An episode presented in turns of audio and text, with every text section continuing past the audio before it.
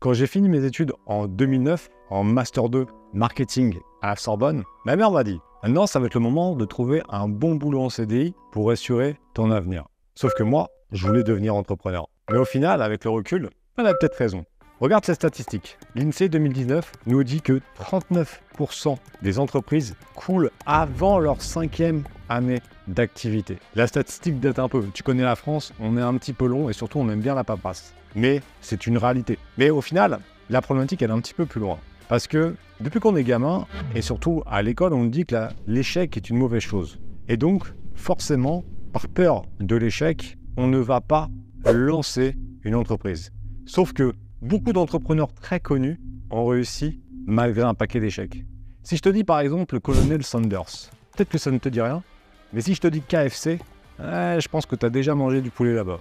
Bah faut savoir que notre bon cher colonel a lancé la marque que tu connais maintenant à 62 ans. Il l'a proposé à plus de 1000 stations-service, donc cette fameuse recette de poulet, et s'est fait recaler 1000 fois avant de connaître le succès sur le tard à 62 ans. Tu sais, selon moi, devenir entrepreneur demande pas mal de qualités, donc deux très importantes. La patience et la résilience. Si tu cumules patience, résilience et connaissance, tu as de fortes chances de réussir. D'ailleurs, un truc très important à comprendre, hein, c'est que l'échec fait partie de la réussite. Le soleil, les arcs-en-ciel, c'est pas le monde. Il y a de vraies tempêtes, de lourdes épreuves, aussi grand et fort que tu sois, la vie te mettra à genoux et te laissera comme ça en permanence si tu la laisses faire.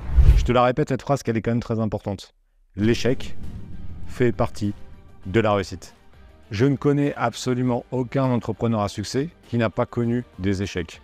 Mais attention, je ne te parle pas d'un échec où tu vas finir sous un pont. Non, les échecs sont là pour te remettre sur la bonne voie. Dès que tu t'égares un petit peu, tu fais une petite erreur, boum, ça te remet sur le droit chemin. Tu sais, la dernière fois, j'ai fait une conférence pour faire découvrir la vente sur Amazon. Et j'ai un des participants, Mehdi, donc euh, je te salue si tu vois cette vidéo, il m'a dit exactement ça. Moi, ma peur, c'est de ne pas réussir. Et là, je lui ai dit un truc très simple. Je lui ai dit, je comprends, c'est normal. Si tu ne fais rien et que tu ne tentes pas, le taux d'échec est de 100%. C'est certain, ça sera 100% d'échec.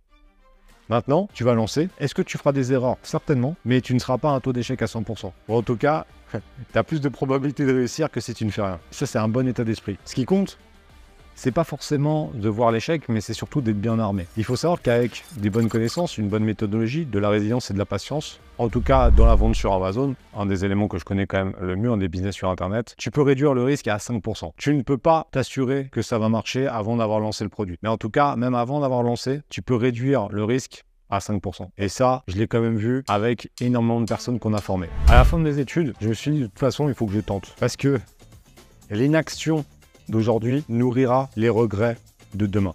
Donc j'ai tenté, j'ai tenté et évidemment je me suis trompé pas mal de fois. Mais au moins, ça m'a amené au fur et à mesure du temps à avoir la vie que je voulais. Donc la vie de liberté, la vie d'entreprendre comme je voulais. Évidemment, c'est pas facile, mais en tout cas, j'ai pas le regret de ne pas m'être lancé. Maintenant, si tu veux te lancer et passer un peu outre cette peur de l'échec, je vais te donner 5 conseils. Premier conseil, dédramatiser. Lancer un business, ça peut faire peur, mais c'est beaucoup plus simple que gérer des gosses, par exemple. Gérer des gosses, c'est beaucoup plus dur. Donc, faut dédramatiser.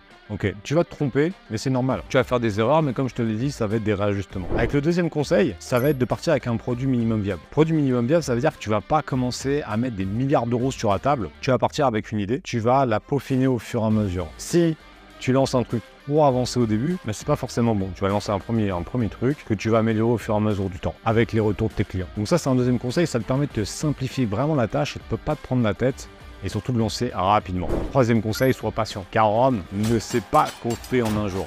Et ça, malheureusement, on est dans, un, dans une ère où on veut tout tout de suite pour rien. Et ça marche pas comme ça. Si ça se trouve, tu es salarié depuis 15 ans, tu es en train de, tu te fais chier derrière ton bureau là, avec tes collègues, avec ton, ton patron qui n'a pas de reconnaissance, etc. Tu as envie d'un nouveau challenge? Ouais, mais d'un autre côté, peut-être laisse-toi un an, voire deux ans sur ce challenge, sur ce projet qui peut réellement te faire changer radicalement de vie, mais euh, n'abandonne pas au bout de 15 jours. Alors que ça fait 15 ans que tu te fais chier en tant que salarié. Donc au bout d'un moment, il avoir une certaine mesure aussi. Donc ne sois pas trop impatient. Conseil numéro 4, je l'adore, n'écoute pas ceux qui n'ont pas fait ce que tu souhaites faire. Tu sais, dans ce pays, il y a tout le monde. Tout le monde donne son avis sur tout. Et quoi que tu fasses, on va te dire Ah, mais t'aurais pas dû faire comme ci, t'aurais pas dû faire comme ça. Moi, j'aurais pas fait ci, j'aurais pas fait ça.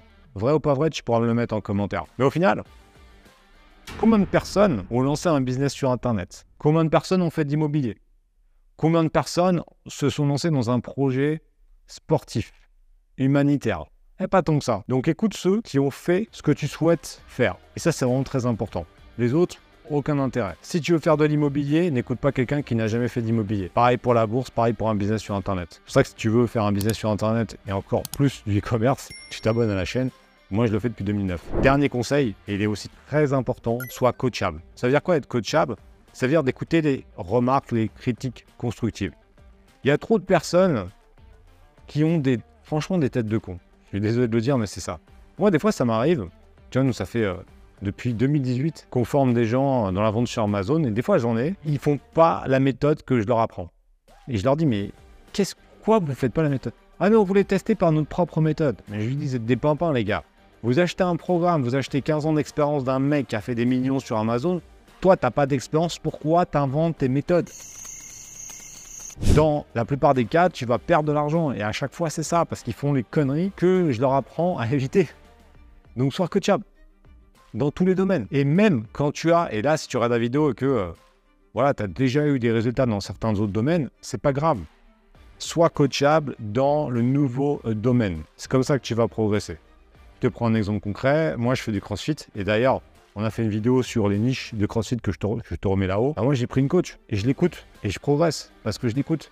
Et dans tous les autres domaines que je connais pas, je prends des coachs parce qu'au moins ça fait gagner du temps. Donc maintenant, j'espère qu'en tout cas cette vidéo t'a aidé à sortir un petit peu la tête de l'eau sur cette peur de l'échec. C'est normal d'avoir peur, mais comme dans 95% des choses dont tu as peur dans la vie, bah, il faut savoir un truc, c'est que ça, n'arrivera jamais. Donc fais-le, parce que comme je te dit dans cette vidéo, et ça c'est une phrase que j'aime beaucoup, l'inaction d'aujourd'hui nourrira tes regrets dans quelques mois ou dans quelques années. Donc maintenant, passe à l'action. Donc tu peux t'abonner à la chaîne, mets-moi en commentaire quelles sont tes peurs, pourquoi tu ne t'es pas encore lancé. Et on se retrouve très bientôt. Bye.